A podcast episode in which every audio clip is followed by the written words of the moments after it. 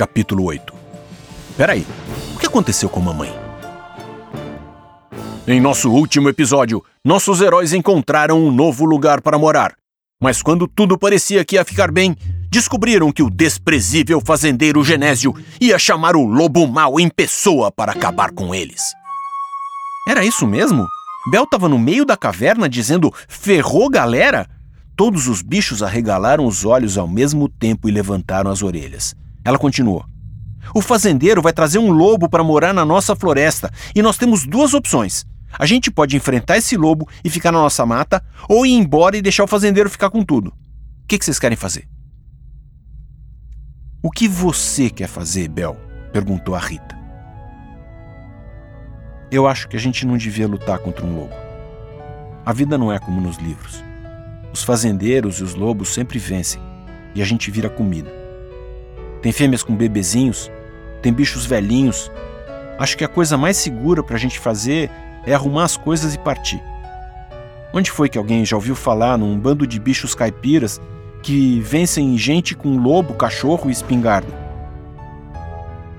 Abel então deu um suspiro, baixou o tom, olhou seus amigos nos olhos e continuou.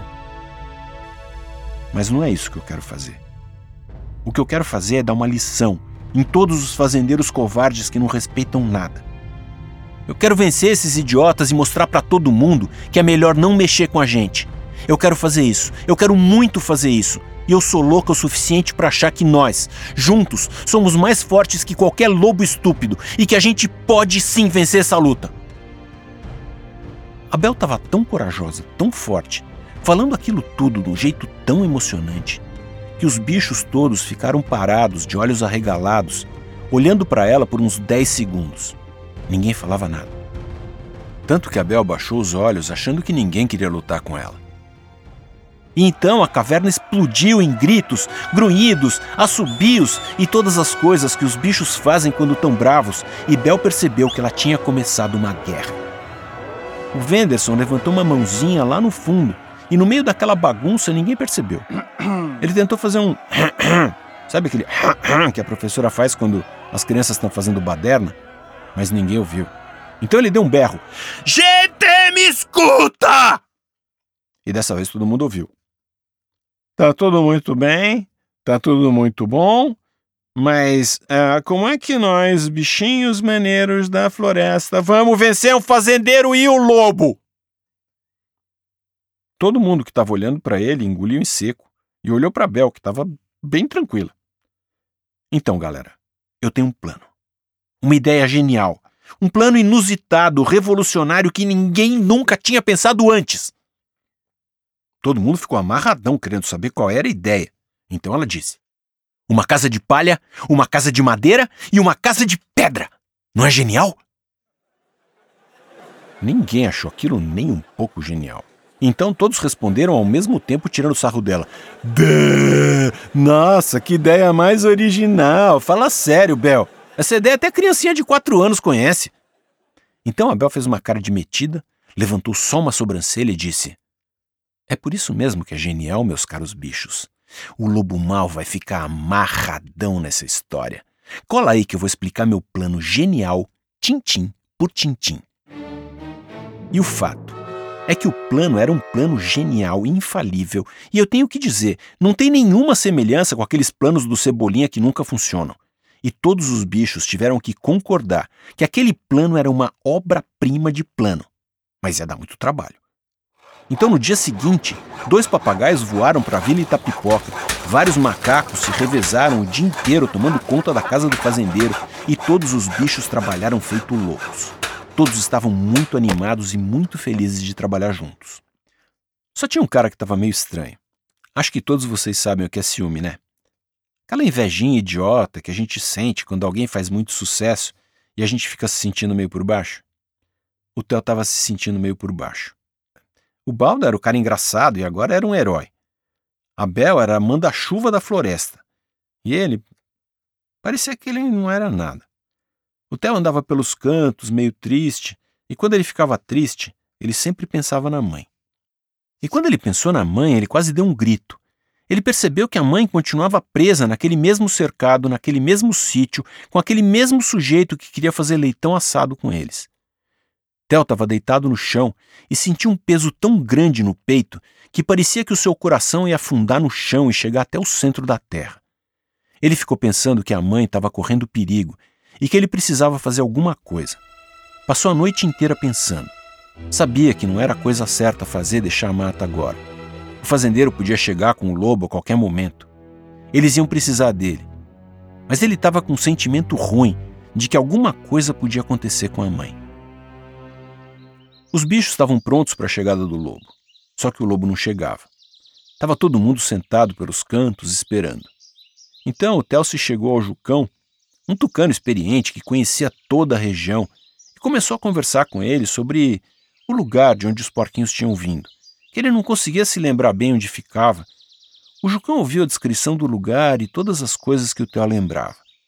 Pensou um pouco, coçou aquele bicão amarelo, fechou os olhos e depois de alguns segundos disse: Eu conheço esse sítio. Sabe que não fica longe? Não sei se vocês já ouviram falar em transmissão de pensamento, telepatia, intuição, essas coisas. Já ouviram? Muita gente acredita que quando duas pessoas se amam muito, uma consegue saber o que a outra está pensando, como se a mãe aparecesse dentro da cabeça do Theo para dizer alguma coisa para ele. Ninguém sabe se isso pode acontecer de verdade, e muito menos se isso pode acontecer entre um porquinho e a sua mãe. Mas o fato é que o Theo tinha razão para se preocupar. A Mirtes, esse é o nome da mãe deles, estava muito triste desde que os meninos tinham ido embora. Ela não queria saber de comer, nem de fuçar o chão, nem de rolar na lama, nem nada. O dono do sítio estava de olho, vendo que a Mirtes estava cada dia mais magra e ia acabar morrendo se continuasse daquele jeito. E que bom! Se ela morresse, ele ia sair no prejuízo. Ele decidiu então que ia fazer uma coisa tão horrível que eu nem sei como dizer para vocês. Ele ia pegar um, uma faca, é, pegar aquela faca enorme, pontuda, afiada e. Eu não quero dizer para vocês o que ele ia fazer, mas acho que vocês já sabem. Ia ser bem naquele fim de semana. Era bom o Theo fazer alguma coisa bem rápido. Quando escureceu e todos dormiram, ele levantou e saiu de fininho. Quando o sol nasceu no dia seguinte e os irmãos deram pela falta dele, o Theo estava longe. Estava em cima de um morrinho, olhando para o sítio onde a mãe estava, pensando no que ele ia fazer. Quando a tarde já ia caindo, ele caminhou com cuidado até a cerca perto do chiqueiro. A mãe estava tão magrinha que ele quase não reconheceu.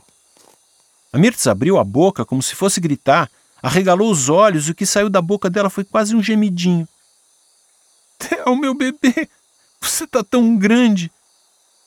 A Mirtz ficou olhando para ele e chorando, e de repente ficou furiosa e começou a dizer muito brava para ele ir embora, que era perigoso.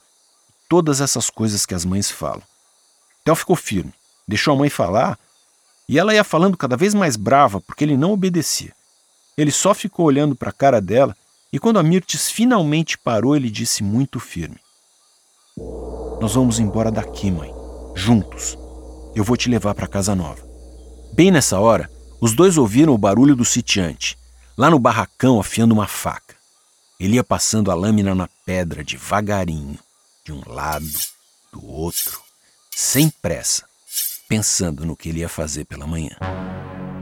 Nessa mesma hora, longe dali, em Vila Itapipoca, uma outra coisa bizarra estava acontecendo. O fazendeiro Genésio estava prestes a se encontrar com o lobo mau. É, crianças, a coisa está ficando feia. Será que esse plano da Bel vai funcionar? Será que aquele sitiante Zé Ruela vai pegar aquela faca gigante afiada e matar o Theo e a Dona Mirtes? Será que essa história vai acabar em catástrofe? Eu estou morrendo de medo. Mas se você quer saber o que vai acontecer, não perca o próximo e apavorante episódio de Três Irmãos em Perigo num Mundo Cruel.